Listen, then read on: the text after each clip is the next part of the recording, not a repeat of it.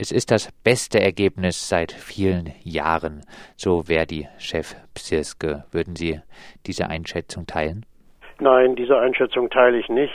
Ohne Frage, es gibt einige strukturelle Veränderungen, Wegfall einer Einstiegs äh, Lohngruppe beispielsweise, sodass also da äh, auch unmittelbar tatsächlich Erhöhungen mit äh, verbunden sind. Das ist nicht die Frage. In der Tat, es gibt einige positive Elemente, aber das Entscheidende sind ja zwei Dinge. Das eine ist die Laufzeit von 30 Monaten.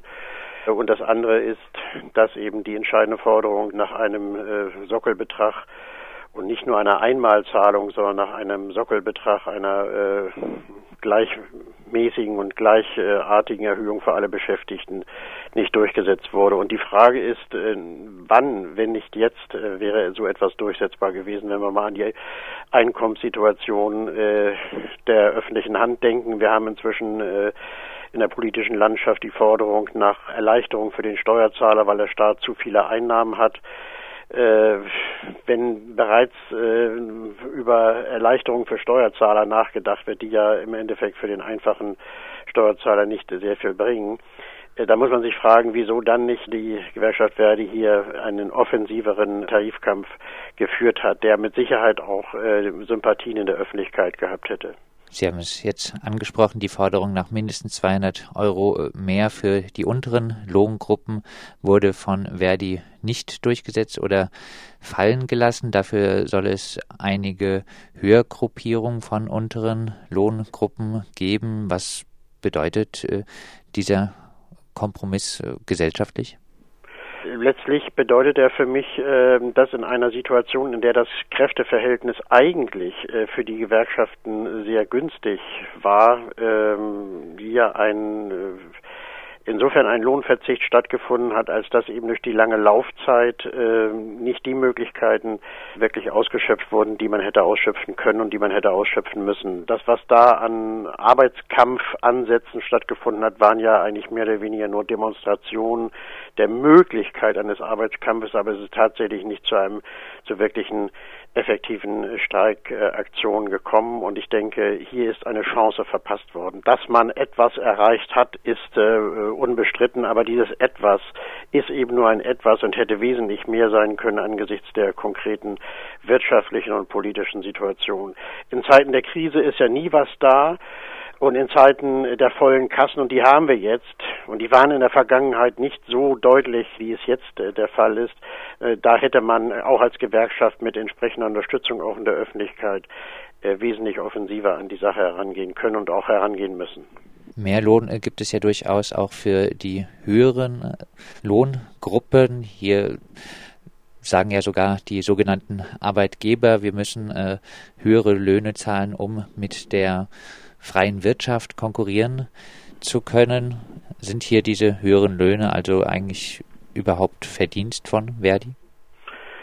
Ja, das ist eine besonders kuriose Situation. Also ähm, weil die Arbeitsmarktsituation in den höheren Lohngruppen so prekär ist für die öffentlichen Arbeitgeber, sind sie selber bereit, hier mehr zu zahlen. Das bedeutet dann natürlich aber auch an der Stelle, dass dafür der Arbeitskampf gar nicht erforderlich war, sondern dass sozusagen eigentlich nur der Situation auf dem Arbeitsmarkt geschuldet dann eine Erhöhung für, für die höheren Lohngruppen erfolgt ist. Umso mehr hätte dann Verdi einschreiten müssen für die unteren Lohngruppen, die ja nun mal auch äh, das Gros der organisierten Arbeitnehmerschaft darstellen. Also ich will jetzt nicht die einen gegen die anderen ausspielen, aber natürlich äh, die unteren Lohngruppen wären auch diejenigen gewesen, die im Zweifelsfall im Arbeitskampf die entscheidende Rolle gespielt hätten. Und wenn dann eben schon der Arbeitgeber bereit ist, sich bei den höheren Lohngruppen quasi auch ohne Verdi allein aufgrund der Situation am Arbeitsmarkt zu bewegen, dann hätte umso mehr äh, die Aufgabe bestanden von Verdi eben auf Seiten der unteren Lohngruppen aktiv zu werden. Die höhere Beamtenschaft überhaupt wert, äh, sie ähm, bei Arbeitskampfmaßnahmen groß zu berücksichtigen. Letztlich ja äh, doch auch äh, eine, sagen wir mal, Klasse, die viel für die Herrschenden absichert? Ja, das ist ja, ich würde sagen, es war lange Zeit in der Diskussion. Heute wird kaum noch darüber diskutiert, bis auf den Bereich der GEW, wo das ja immer noch eine Rolle spielt. Und es müsste eigentlich auch eine Rolle spielen, das Thema Beamtenstreik äh, ist aber inzwischen eigentlich von Verdi ganz offensichtlich nicht mehr äh, im Fokus. Aber wenn dem schon so ist, ähm, dann müssen wenigstens äh, die unteren Lohngruppen mobilisiert werden. Ich will nicht so weit gehen zu sagen, dass eben die Beamtenschaft an der Stelle überhaupt nicht mobilisierungsfähig ist. Es gibt, äh, weiß Gott, eben auch Beamte, äh, die man nicht zu den ja sozusagen leitenden Angestellten Anführungszeichen des öffentlichen Dienstes zählen kann und zählen darf.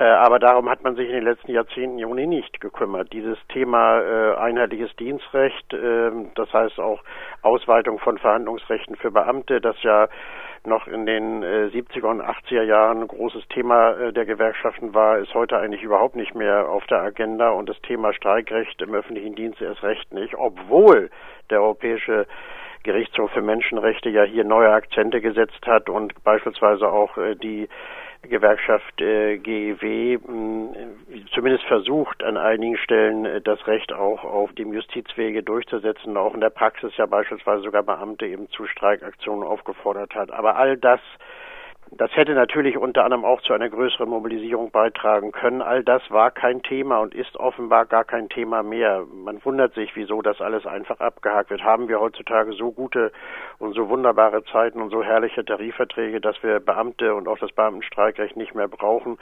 Ich habe da meine Zweifel. Ich glaube eher, dass gerade die Gewerkschaft Verdi gar nicht mehr bereit ist, diese Grundsatzfragen zu stellen, die man noch vor einigen Jahren gestellt hat. Äh, heute ist das nicht mehr auf der Agenda und ich denke, es wird Zeit, dass das wieder auf die Agenda kommt. Jetzt soll die Streikbeteiligung ja relativ gut gewesen sein. Was ist denn jetzt äh, nach dem jüngsten Tarifabschluss zum Beispiel Erzieherinnen zu sagen, die schon nach dem letzten Kita-Streik den Eindruck hatten, Streiken bringt nicht wirklich viel?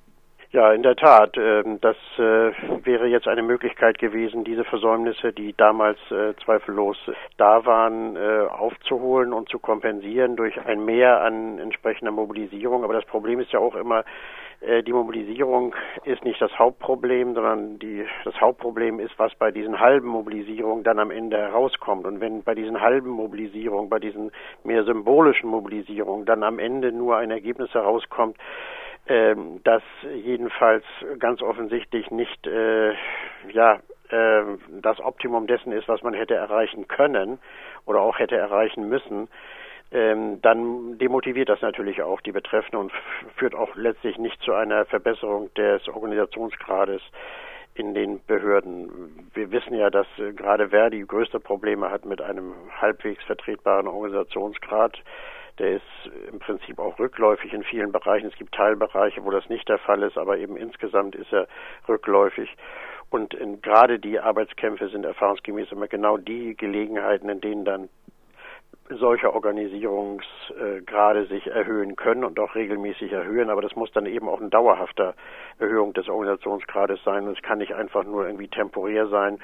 Dieses war ein Arbeitskampf, der mehr oder weniger eigentlich so einer Art Fingerübung gleichkam, aber das war noch kein echter Arbeitskampf. Äh, das war einfach sozusagen nur die Andeutung dessen, was vielleicht ein Arbeitskampf sein könnte. Nun haben wir erstmal die nächsten 30 Monate gar nichts an der Auseinandersetzung an der Front.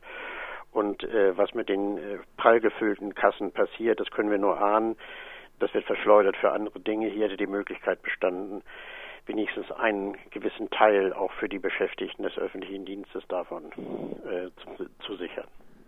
Verdi, Verdi würde ja jetzt wahrscheinlich sagen, ja, haben Sie getan. Ähm, jetzt gilt vielleicht als Abschlussfrage Verdi ja durchaus noch als äh, etwas kämpferischere DGB-Gewerkschaft. Wie sollten Beschäftigte denn nun auf die Verdi-Tarifpolitik reagieren? Was folgt daraus für das Verhalten in den Betrieben? Ja, es ist natürlich insgesamt ein äh, Riesenproblem für Verdi, einfach aufgrund äh, der Organisationsstruktur von Verdi. Das war früher bei der alten Gewerkschaft ÖTV schon ein Problem. Es war ja auch ein Gemischtwarenladen. Das ist bei Verdi erst recht der Fall. Ähm, die Vorstellung, dass man durch eine größere Organisation größere Organisationskraft gewinnen würde, war offensichtlich falsch.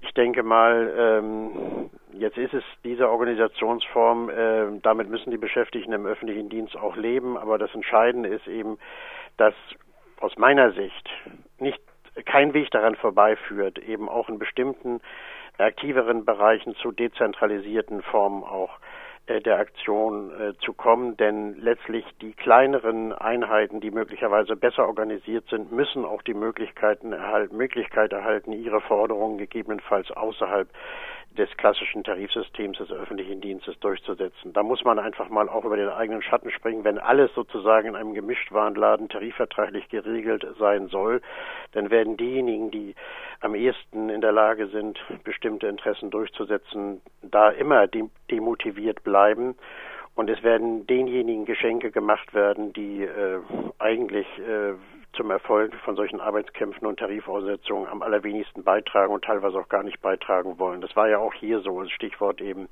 höhere Gehaltsgruppen. Hier sind Geschenke gemacht worden. Hier ist einerseits und andererseits sind Dinge durchgesetzt worden, die der Arbeitgeber aufgrund der Arbeitsmarktsituation ohnehin versucht hätte. Stichwort äh, Konkurrenz mit dem äh, mit der privaten Wirtschaft und die sogenannten besten Köpfe. Äh, das ist nicht das Problem der Gewerkschaften aus meiner Sicht. Das Problem der Gewerkschaften ist, dass sie versuchen sollten, herauszukommen aus diesem äh, ja sozusagen einheitlichen, äh, total vereinheitlichen System äh, der öffentlichen Tarifverträge. Ich weiß, dass das ein äh, ziemlicher Brocken ist, aber wie anders sollen zum Beispiel solche Leute wie etwa im Pflegebereich oder auch nehmen wir mal nur den Bereich der Stadtreinigung oder auch in bestimmten anderen Bereichen öffentlicher Verkehrsbetriebe, ihre Schlagkraft als gewerkschaftlich organisierte Arbeitnehmer durchsetzen, wenn nicht auch dadurch, dass sie in ihren Bereichen zu bestimmten Verbesserungen kommen können.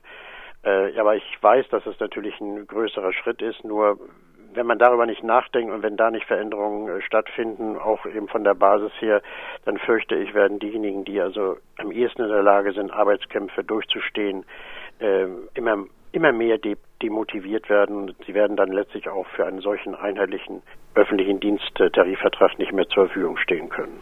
Das sagt Dr. Rolf Gefgen, Arbeitswirtschaftsrechtler und Autor aus Hamburg. Mit ihm haben wir am Tag vor dem 1. Mai über den Tarifabschluss im öffentlichen Dienst gesprochen.